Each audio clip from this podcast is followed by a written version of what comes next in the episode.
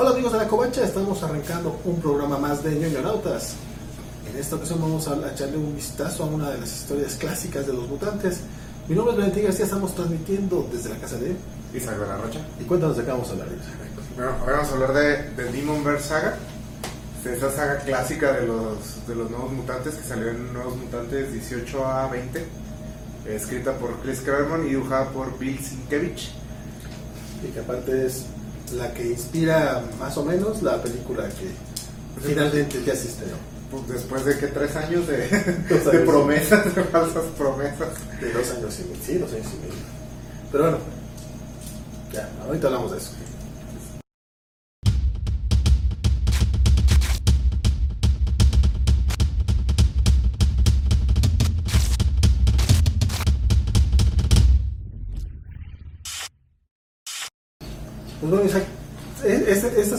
Es, es considerada uno de los clásicos, como tú ya lo mencionaste, pero ¿qué te pareció a ti cuando Eh, pues así, en resumidas palabras, eh, que no hay tanto que decir, es una historia muy básica, son tres números. Aún siendo tres números de aquellos tiempos, no, son, no es tanto material, pero me gustó bastante. Este, No, si lo escribiera Bendis ahorita sería una saga de 18 números. 18 números con varios tie-ins, un anual. Sí, sí. Eh, entonces, me gustó bastante. Es una historia muy básica. No, no, no hay mucho así de. Ni temáticamente se explora nada así muy. Muy profundo. Incluso en. Como a nivel continuidad, no siento que sea. No es un momento así como tan épico. Sí es un momento como importante para unos personajes. Pero sí es una serie, una historia muy básica, pero creo que está muy bien ejecutada. Básicamente una pequeña historia como de terror, como un slasher film con superhéroes. Este, pero sí, pues básicamente me gustó bastante, está emocionante, está bien ejecutada. El Demon Bear me parece bastante buen villano, bueno, antagonista, no sé cómo decirle, pero me- me- como monstruo. Me parece Sí. un monstruo bastante, bastante interesante. Esta es la primera historia que yo leo de los nuevos mutantes. Y el, el pr- el primer número que leí de esta serie original pues, fue el 18 donde empieza. Entonces creo que la historia es en general buen trabajo en presentarte a los personajes, darle, decirte más o menos en qué van, que es donde aprecias que Claremont meta todo ese diálogo redundante y repetitivo, pero creo que dices, bueno, pues ahora entiendo por qué luego a veces está ahí. Entonces sí, en general diría que, que me gustó y, y la verdad sí estoy bastante interesado por ver cómo adaptan algunas cosas de estas a la, a la película que esperamos y así se estrena. Bueno, cuando salga esto ya, ya sabemos si estrenó o no se estrenó. Ah, pero no sé, yo no veo el futuro. Este, fíjate que a mí me, me gustó, honestamente no la había leído hasta ahora que decidimos este, hacer este programa. Sin embargo, sí, sí estaba familiarizado con los personajes. Y en efecto, pues así es como de estas historias imprescindibles en la historia de los mutantes. Me refiero a todo. Es- Bueno, ok, sí, continúa. Me refiero a todos. Bueno, por lo menos están en los top 20 de las historias sí. Este, pero acá en México como que no se siente de estas que, que- Que imprescindibles, efectivamente. Y creo que, se- que, que es debido a que nunca se publicó acá Los Nuevos Mutantes de una manera... eh, de- no, de hecho, más bien nunca se publicaron. Se salieron en No, nunca han tenido una serie regular que yo recuerdo en México, no mutantes. No, no, no. E incluso cuando se trajo algu- algunos, ya era cuando era X-Force de Rob Liefeld, pero los nuevos mutantes como tal, eh, hasta yo recuerdo nunca salieron, esta saga no se había publicado hasta hace unos meses que Televisa, pues ya como ya venía la película y estaban seguros que estrenaban en abril, dijeron, ah, vamos a sacar, claro, el Demonverse Saga. Y es el, es el trade paperback de- que leí, de hecho, eh, que está muy cotorro porque viene vienen extractos de números anteriores donde se mencionaba el Demon Bear, pero es como una paginita del New Mutant 3. Ah, hici- hicieron una muerte de Superman. Sí, así. que, que en parte no- aquí no está tan mal, pues, pero sí, sí, te vas atrás y ay, incluye material de todo. No, no es cierto. trae los tres números de, del Demon Bear, y luego trae un par de historias más donde ha vuelto a salir Sí, un personaje posteriores. con sus respectivos resúmenes previos de, mira, entre la que- lo que pasó ahí y lo que pasó ahora. Este, me agradó esa lectura, eh, me pareció entretenida, pero creo que sí es el el estatus de clásico depende demasiado de, su contexto histórico más que de la historia en sí.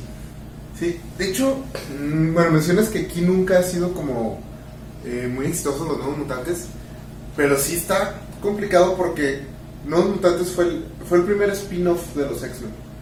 Pero a pesar de que sí era como en su momento una, la labor de amor de Chris Claremont, estos eran personajes de él, nunca despegó así la serie como tal, siempre fue como muy de culto. Sí tiene como fans muy hardcore, pero no, nunca ha despegado como tal a, en el fandom, nunca explotaron esos personajes. Entonces, si en Estados Unidos es como de culto, pues aquí en México no. Sí, no, seguido ves que de repente sale Moonstar o de repente sale eh, Magma y son de esos de que, ah, ok, sé quién es. Los he visto en eventos anteriores. Sí, ahí está. A diferencia, no sé, de, de hecho, de los dos mutantes, creo que los que sí lograron despegar un poquito pues, son el Cannon Ball, que de X-Men. Fue X-Men un tiempo. Ajá, y Magic, que también este, llegó a estar en el equipo principal. Wolfsnake, que se fue directo a X Factor, Mm. y como que ahí, a pesar del gran amor que le tengo yo a X Factor, este, no es precisamente, pues no es el equipo principal. pues. Entonces, sí, yo creo que fuera de, de esos dos, todos los demás han, han estado como muy, muy por debajo del radar. Incluso ahora que Jonathan Hickman los trae, que él está escribiendo algunos números de, de la serie, se nota que lo escribe porque él es de esas personas que que, sí, que, que sí eran fans. Que sí eran fans. Pero ni es tan fan como para aventarse una serie entera, porque solo escribe algunos números. "Eh, hoy tengo ganas de escribir un número. Pero fíjate, lo curioso es de que esa, esa serie, ya nos estamos desviando mucho, pero eh, parece rápido esa serie presenta a los nuevos mutantes y a los nuevos mutantes de los 90, que son generación X. Y Hickman escribe los de los nuevos mutantes Los ochenteros. ochentos. Y de hecho son estos nuevos mutantes, ¿no? Son de repente como que se le olvidó todo lo que habían hecho los personajes a lo largo de los años. Y nada, Y, y se comportan exactamente igual que, que en esta serie. Pero bueno, fue demasiado rollo y nos fuimos mucho por las ramas. ¿Qué pasa en estos tres números? Mm, pues es del- la, la historia sí es muy básica, digo, es básicamente un slasher films, eh, un slasher con superhéroes. O sea, Moonstar, que es bueno, uno de los nuevos mutantes, que también es una nativa americana, siempre, toda su vida la ha estado persiguiendo un oso demonio. Que es, pues es un oso, es un oso que es un demonio o un demonio que es un oso, algo así. Eh, No, no te mienten en ese aspecto. eh, entonces la está persiguiendo y en- entonces en un momento dice, ya, lo voy a enfrentar y sale con su arco a enfrentarla. Resulta que las flechas no son suficientes para matar demonios. Entonces la, la deja así hecha pedazos, bueno, no, no hecha pedazos literalmente, pero la, la- la deja bien jodida. Se la llevan al hospital y los nuevos mutantes la tienen que proteger mi- mientras la operan para salvar la vida. Tienen que protegerla del, oso demonio que quiere como que terminar el trabajo. Y ya, esa es toda la historia. Se enfrentan con el oso demonio, le ganan, eh, salvan a, a, esta, Ah, Dani. a Danny Moonstar. Y ya, ese es básicamente el resumen de los tres números. Pero sí, es a grandes rasgos así de, eso. Entonces, creo que sí es, es importante cuestionarse por qué, por qué esta historia. ¿Por qué estos tres números aparecen en el top 20 de mejores historias de los X-Men o mejores spin-offs de los X-Men? O sea, ¿Por, por qué son importantes estos tres números donde básicamente son un grupo de adolescentes mutantes peleando con un oso fantasma? Ah, La, respuesta creo que es muy, muy sencilla, ¿no? Es Bill Sienkiewicz. O sea, el, artista es el que, eh, más que la historia, es lo que termina dándole la relevancia al cómic. Porque son justamente los primeros números en los que entra este dibujante y revoluciona todo el, el estilo gráfico que, que venían manejando. Porque veníamos del estilo de Bob McLeod y de un muy joven Sam Buscema, no lo, no lo critiquen porque aquí dibujaba muy feo. No, y sobre todo que era un estilo del Salvo se llama muy aburrido, o sea, era como eh, superhéroe estándar ochetero. Y, o sea, como, Después mejoró que... Ya les mentes. Sí, pero era eso, o sea, era así como, ¿cómo te imaginas que se ve un, un, un cómic de superhéroes en esos años? Así se ve. De hecho, tú, tú hacías la mención hace ratito de que el Demon Bear que dibuja el Buscema, básicamente es como una nubecita con ojos. Y colmillitos y luego que habla, se avienta monólogos malvados que le dice, voy por ti, te atraparé", así. Y entonces pa- pa- parece así una aparición de los cazafantasmas, así, ah, voy por No, ti, no, no, te los atraparé". cazafantasmas de Scooby-Doo. Sí, parece uno de los fantasmas de Scooby-Doo. Entonces, ¿qué, qué, es esto? Sí, nada más faltaba que de repente le quitaran la máscara y dijeran, no, esto es culpa de estos jóvenes Me hubiera entrometidos. salido con la mía.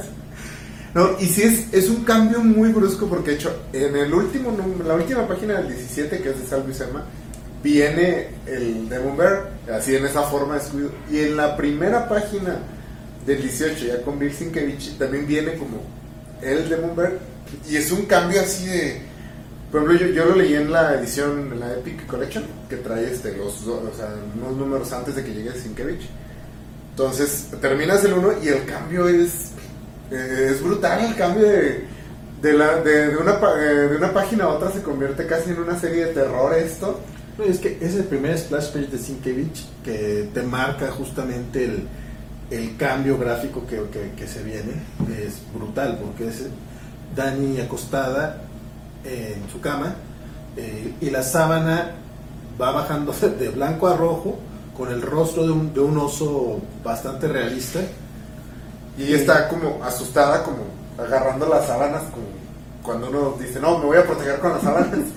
y el oso se ve entre las figuras de las sábanas. No, Está hermosa la, la viñeta. Y también más adelante cuando ya se enfrenta Dani a él, que el oso es como, como una pared así de oscuridad gigante con garras y unos ojos locochones nada más. Y colmillos, o sea, sí se ve así, porque ni siquiera es la forma como de un oso, es como una sombra gigante que da medio la idea de un oso. No, el, salvo la parte de los ojos locochones que mencionas, que sí, no, no me. Se, se ven muy raros, sobre todo cuando posee a, los, a, la- a los otros, las otras personas que, que crea estos entes rarillos con cara como graciosa. Cara locochona. Fuera de eso, este, el, el dibujo de Sikiewicz que es bastante. Es, es sorprendente. Por, por- por eso hablaba del contexto, porque para la época, pues veníamos de, de otro tipo de, de- de arte y ya empezaban. Ya, empe- ya, ya, ya el- la industria la industria gringa ya empezaba a experimentar un poquito en el cómic comercial y esta es una clara muestra de, ello. ¿no? No, o sea, en, en los 70s, eh, si trabajabas para Marvel o DC, tenías que seguir el estilo de la casa. De hecho, Bill Sienkiewicz empezó así. Empezó siendo un dibujante más que seguía el estilo que en su momento marcara pues, Neil Adams, este, bueno, Jack Kirby, cierto punto, o sea, toda esta herencia de dibujantes. Y poco a poco como que fue cambiando su estilo, cada vez volviéndose un poquito más. Antes de esto había dibujado Moon Knight, donde ya se veía el estilo, pero todavía, de hecho sus primeros números de Moon Knight a los últimos, sí se nota más experimentación. Lo mueven a nuevos mutantes y curiosa elección para el título, o sea, como que no, nuevos mutantes no parecía la opción ideal y él dice, nah, ya me voy a poner más alocado. Que sigue siendo un Bill Sienkiewicz bastante moderado a lo que hiciera de- después pero sí, sí llega con una propuesta completamente diferente y Marvel se anima a dejarlo, que también es algo pues, sorprendente porque Salvo y Sema, aunque su trabajo era muy aburrido, ciertamente era un trabajo muy en línea con lo que veíamos en el título principal de Uncanny X-Men y lo que veías en toda la línea de Marvel. Que este, estos títulos están editados por Anno Senti, que también fue la que se encargó de meter a Miller en, en Daredevil y que generó muchos, muchos de los cambios de finales de los 70 inicios de los 80 en Marvel. Este, en, esa chamba, pues. También escribió luego Daredevil y otras cosas, pero como editora fue, se, animó a hacer demasiados cambios que yo creo que fueron bastante provechosos, sobre todo para la editorial. Sí, no, de hecho puedes, o sea, no es tan difícil trazar una línea de, de esto a, por ejemplo, bueno, a, los siguientes trabajos de Sienkiewicz con, con Frank Miller, de hecho, como Electra Assassin y Daredevil and War, a ya más adelante, pues a, la línea Vértigo. O sea, se empiezan a, a pues sí, a visualmente, de hecho este cómic se ve como un cómic Vértigo noventero en muchos aspectos. Entonces, si- si puedes trazar esa línea y ver el intento de estas personas de decir, no, vamos a llevar el cómic a otro lado. Sigue siendo un cómic de superhéroes, pero se va a ver diferente. E incluso Claremont, no tuve la oportunidad de leer el script de este cómic, pero Claremont se nota que, que se subió al tren, o sea, que sí dijo, no, vamos a intentar también algo diferente el número anterior se lee como un cómic de Claremont y no uno de los buenos. O sea, es como un cómic de Claremont de los cuando iba empezando. Porque también te describe todo, como que no confía mucho en Buscema, así como para que reflejen. Y aquí sí cambia este, un poco el ritmo, como dices, es más dinámico, baja mucho la cantidad de, de diálogo y le da a Sienkiewicz varias páginas este, completamente para él. Nuevamente, yo, tú lo mencionaste fuera de cámara, pero, para que no se- pero para que no se te vaya a olvidar. Demon Bear, en la última página de, de Buscema, habla. ¿No es cierto? Y ya en, en- en esos tres números de la saga, el personaje Ya no, no habla, nunca vuelve a hablar. lo, lo, lo que, lo que lo hace terrorífico es justamente que es implacable y que va a atacar y que de hecho ya llega un momento que se los lleva incluso a su territorio, a otra realidad y ves que está eh, impregnando de oscuridad distintos páramos. O sea, te- te- incluso te está poniendo un, un Un mapita. que te va guiando. Porque cada lugar que la sombra de su sombra toca se convierte en, como en oscuridad. O sea, de ahí se hace de noche. que, que eso para Sunspot resulta un problema grande. Sí, y es el, o sea, tío, no sé, no, no sé qué tanto Claremont ya sabía que venía sin que, o sea, no me invitaron a esas juntas, pero sí se nota. No, sí. Razón para que no te invitaran. Este, pero sí, sí, tío, es un cambio muy fuerte en el enfoque de la historia y del cómic. Sí, sí. De que, como decíamos, en el número anterior el, el oso demonio se aventaba discursos de villano malvado y acá ya no habla y solo, como dices, es un, pues es un monstruo, es un, o sea, recuerda algo así como al Alien de la película Alien, que es, simplemente viene y tienes que detenerlo de alguna manera. Fíjate, de los tres, de los tres números, de los tres capítulos que abarca esta saga, a mí el que más me gustó fue el, el, el del medio, que es básicamente en el que ya están en el hospital y están. Se acuartelan en el hospital porque cae una nevada y, y ya no pueden este, ellos salir de ahí. Mientras está Dani en, el, en la mesa de, De operación. de la cirugía, ajá. Y por un lado tienen que confiar en, en Magic, que en este momento no es no es una- un personaje en el que ellos puedan confiar. De hecho, le tienen miedo porque es otro demonio. O sea, es un demonio, es igual que el Demon Bear, o sea, no hay ninguna diferencia. Este, y ella tiene que como crear un campo de fuerza alrededor del, del- De la sala de operaciones. Ajá. para, para, para proteger, para proteger a Dani y a la vez tratar de, De- de ver de dónde viene, porque tampoco es que, lo- que lo puedan ver este, al Demon Bear de inicio. O sea, de repente es como aparece aquí, empieza a desgarrar la realidad, tiene ese, ese sentimiento que tú mencionas de películas slasher, porque es donde sí estás con el rollo así de, pues, ahora, ahora cómo van a salir mis personajes favoritos de este. Ellos no son mis personajes favoritos, pero aún así Pero es quien como- lo leía. Sí, Quien, quien se tragó los 17 números anteriores seguro les tenía amor a esos personajes. dices, como- ahora, como- ahora, ahora cómo van Sí, no, incluso porque hay, hay ese momento donde el, el oso eh, rompe las líneas de electricidad. Entonces también te cuestionas qué tan inteligente es. Y luego empieza, eh, también se pone como medio abstracto ahí porque no sabes, de repente están peleando con él y luego los teletransporta a otra parte dentro del mismo hospital como para juntarlos y tienen que proteger al mismo tiempo el generador de energía. Sí, está, bueno, a mí los tres números me gustaron bastante, pero sí creo que él eh, hace muy buen trabajo en cambiar la dinámica en cada número. El primero es como la expectativa. O sea, de que ahí viene, ahí viene, es esta Dani en pánico y termina con su enfrentamiento con el oso. Que me gustó mucho, que son varias viñet, varias páginas eh, mudas, de hecho, no, no hay diálogo. Eh, y luego el segundo es ya la, como el, el primer enfrentamiento, o sea, el primer repelerlo, y el último ya es la batalla final con él cuando se los lleva a su, como a su dominio. Entonces sí, me gustó mucho cómo va cambiando la dinámica y, y el dibujo de Sienkiewicz, aunque de repente sí hay momentos donde dices, "Ah, como que aquí me, no me, me perdí y no estoy seguro que fuera el plan, pero hace buen trabajo en reflejar este sentimiento pues que yo que, que compartes con los personajes de que pedo, es una sombra como de oso con garras y es parte del dibujo que nunca le da como forma a los osos, Ujú. siempre es como un cuadro de oscuridad nomás con garras y dientes y ojos locochones. Que pues así está. Pero los ojos no me, no me no fueron. De hecho, también está este momento en que empieza a poseer a otros, a otros seres. Primero empieza con un policía y una enfermera. Mm. después también toma por allá uno de los nuevos mutantes, a Magma. La magma. Y lo- sí, sí es una amenaza, el, el- es una amenaza. Me acordé de Troy McClure. Este, sí es toda una amenaza el personaje, o sea, sí es, sí, es- sí, sí llegas a aportarte como, como poder este, solucionarlo. Eh, y al final a lo mejor termina siendo un- algo no tan brillante, no es un gran plan para derrotarlo. Eh, nuevamente, creo que la historia como tal, aunque es entretenida, tampoco es eh, tan brillante.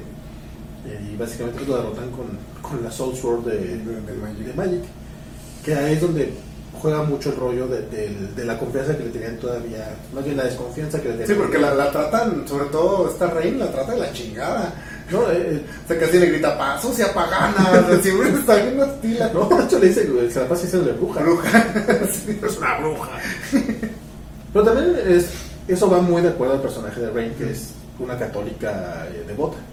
Pero en, en- en el tercer capítulo, el, el- quien la ataca es este Sam Guthrie, que Ah, ah, sí. cu- cu- cuando Ileana intenta salvar a Magma, atravesándola con la espada, o sea, está bien, uno entiende por qué la confusión. se puede ver mal, es mal visto que, que estés atravesando gente con espadas, este, pero, pero sí, o sea, el- el- la reacción inicial de, de Sam es, ya sabíamos que no podemos confiar en ti, y, ¡wow! No, y, y es un ataque también bastante grotesco porque la, la agarra, o sea, se, se dispara él con su poder ese de dispararse de bola de cañón.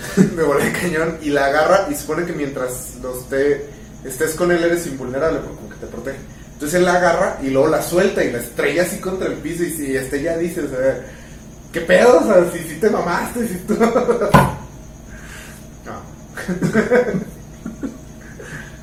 ¿Qué pedo? Ahora sí te mamaste. Eh, sí, ¿no? O sea, pues sí, o sea, bueno, más elocuente porque prosa de Claremont. Pero sí, básicamente sí dice, ah, mamón, estuvo, estuvo culero eso. Y ya rumbo al final, este. Y para terminar de spoilerles toda la historia, porque pues ya sé. Eh, no hay mucho de qué platicar en, este, este título en particular. Eh, cuan- cuando, regresan ya a la, a la Tierra, cuando eh, Iliana termina por salvar el día, regresan con otro. es que esto me da un poco de risa porque hay cierto dejo de prejuicio. regresan con, con- con dos nativos americanos extras y con, y con el policía y la, y la Ah, enfermera ¿qué? cambiados como a nativos americanos. Sí, que está- se me hizo muy raro eso. No he leído los demás números, no sé si vuelven a salir o regresan. Pero me pareció una trama muy extraña. ah, es que ahora son, se ven como nativos americanos. Y, o sea, y no podemos quitar ese hechizo ya para siempre van a ser nativos americanos. ¿Qué, pe- o sea, ¿qué piensas hacer con esta historia? Me pareció una subtrama muy curiosa de dejar. Tío, no he leído los demás números, no sé si regresan. Incluso si regresan, se me, Como, ¿Por qué? Sí, o sea, ¿por qué? Porque son personajes que, que conoces en estos números. O sea, los vas a meter a los X-Men y su poder así, Y su poder es ser nativo americano. latinoamericano. o sea, sí está muy rara la. De, de hecho, sí le un poquito de reflector a, lo- a la relación que tiene, ¿no? Porque se ve que están como ligando con Sí. la enfermera y, "Oh, ¿qué onda contigo? Y, y ella como que dice, pues a lo mejor sí. Antes de que los secuestren y los conviertan. Que al parecer convertirte en nativo americano es algo malo. Es que sí está muy extraño el momento, porque es como que, ah, velos, es que ahora son nativos americanos. ¿Por qué estás haciendo esto? Y de hecho me, me agradó que les dieran como esa pequeña dejo de vida, o sea, de que existen más allá de nuestros personajes principales. Porque es algo que yo creo que muchas historias así como de acción olvidan, o sea, darle vida a los personajes secundarios. Que en este caso, pues estos personajes van a estar en peligro porque van a estar ahí cerca del oso demonio. Entonces, pues ya cuando, cuando aparece el oso y están ellos, pues sí dices, ay, que no los malos estaban ligando. O sea, sí te genera algo de empatía inmediata. Pero sí, este último giro de la trama, sí dije, ¿qué piensas hacer con esto? O sea, más adelante hay un número donde ellos tienen que vivir la vida como nativos americanos y enfrentan los prejuicios. O sea, ¿qué- ¿cuál es el plan? Eso no se ve tan mal. Tan- Sería un número muy raro. no sé si te interesaría leerlo, pero... No, porque aparte lo podrías hacer con el personaje que ya tienes, que es una nativa americana. Eh, y también regresan el, oso demonio termina separándose en dos seres que son los papás de Dani Munster. Y cuando empieza la, la historia, básicamente lo que te dicen es de que los papás se, se alejaron, se abandonan a, a Dani con su abuelo, pero suponen que, que los mata el oso demonio, y no realmente el oso demonio, los hace sus esclavos y lo convierten como en este oso demonio, Sí, pero hay como un ser más malo. Que es, un, es otro oso demonio, porque de hecho el personaje va a salir en otro, en número Es uno más grande. Pero este el, el, El demonio- osito, el demonio. el demonio sí. Bueno, e- es raro llegar a esta historia y encontrártela como en los top 10, como una historia muy recordada, porque pues tú, como decimos, es una historia muy básica. Pero también a su manera, esta historia sí es un clímax a mucho de lo que venía tratando la serie de los mutantes. El misterio de Danny Monster viene de los, desde los primeros números. La relación de todos los demás personajes con Magic también es algo que ya venía y que a partir de aquí, bueno, al final sí hay así como ese momento donde, ah, bueno, o sea, sí eres una como hechicera, pero no eres mala. Entonces, sí a lo mejor entiendo que si era, si eras muy, si eras fan de la serie, sí fue como un clímax muy chido porque te cambian, te meten a este dibujante mucho más interesante y dan en el clímax a una de las principales subtramas de la serie. O sea, a lo mejor sí en su momento sí fue así como, wow, o sea, qué, qué bien que está pasando esto. Ya quitado de ese contexto, sí la historia es una muy buena ejecución de una premisa muy básica. Creo que este algo que sí es importante es que, como mencionamos, Nuevos Mutantes no, como serie no es nada recordada. La serie duró 100 números. Y realmente casi de los números que todos hablan son de los 18 que dibujó Bill Sienkiewicz.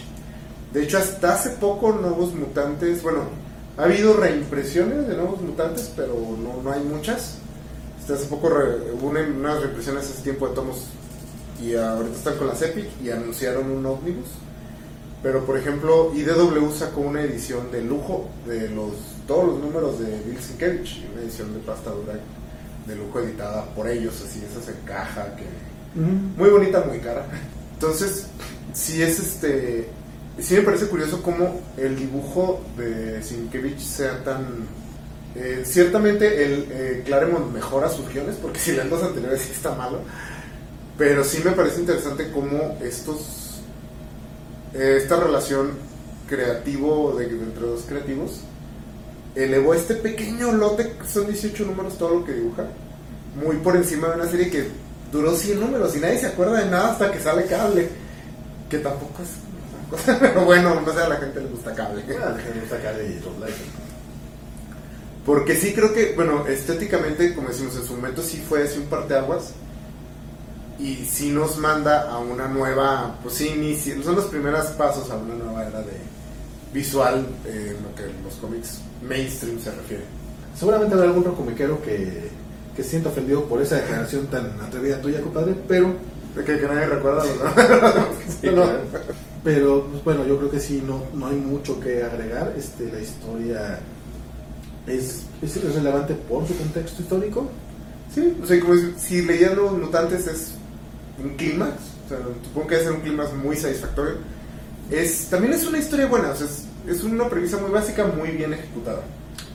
Sí, o sea, desde te digo, o sea, a fin de cuentas, a mí no es que me haya molestado, al contrario, sí me hizo una buena lectura. Eh, me agradó el tomito este que está, que está circulando, que está basado en un tomo estadounidense, porque te trae este, estos pequeños epílogos, bueno, historias posteriores que no son para nada buenas, o sea, si, si lo comparas con, con los tres este, capítulos, pero es como divertido ver cómo hubo gente que sí construyó a partir de ahí que evidentemente si lo están retomando es porque en su momento fueron este, números importantes, incluso viene por ahí un, hay una página de Jim Chung este, escrita por John Francis Moore, donde te, te resumen toda la historia, este, y si viene el pequeño apartado de en los justificablemente clásicos New Mutants 1820, entonces ok, O sea, sí hay cariño a la historia. Sí, sí, o sea, sí es una historia que hubo gente de la que se impactó. Eh, evidentemente por nuestra generación probablemente y más la tuya que la mía, este, no, no, a lo mejor no le tenemos el mismo cariño, pero eso no quita que sea una historia que aún casi 40 años después de su lanzamiento es bastante digerible, se lee muy bien. Sí, O sea, es- si la sacaran ahorita no te, no te, no te no, no le causaría mucho dolor a los nuevos lectores. Sí, no, se presenta que es, es una buena historia, una muy buena historia incluso. Este, y no sé, bueno, quién sabe qué tanto la película así realmente se inspire aquí, qué tanto la siga. Pero sí es una, como una buena, una recomendación, sí, sí la recomendaría mucho para fans de los X-Men y, este, y fans de Sienkiewicz, también eran ambos. Eh, la recomiendo, no sé ahorita si Televisa vaya a volver a reimprimir este tomo o qué van a hacer ahora que por fin ya va a salir la película. Es de distribuirlo, no creo que necesiten imprimirlo. Pero sí, yo sí la recomendaría. No veo que se haya acabado.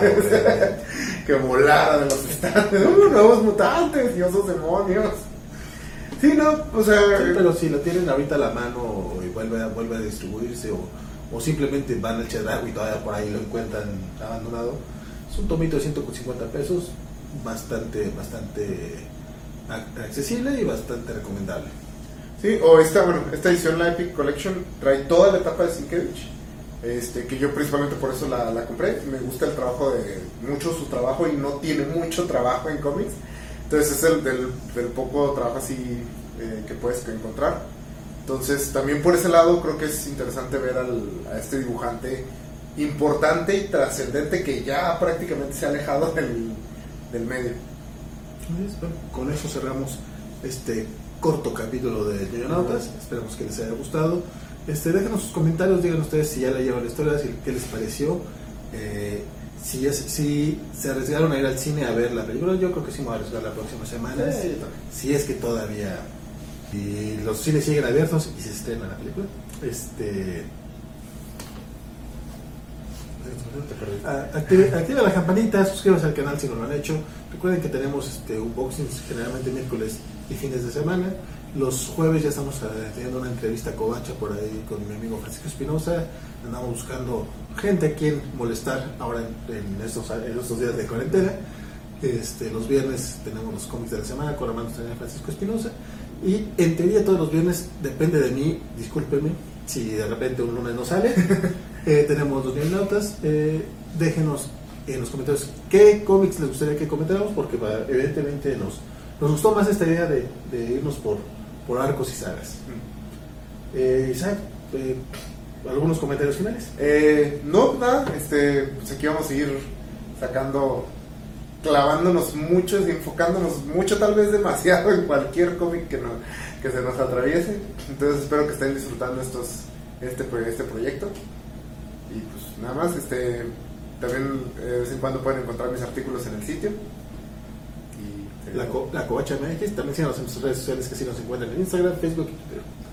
Pues bueno, mi nombre fue Valente García y pues espero que siga siendo la próxima semana. nos vemos.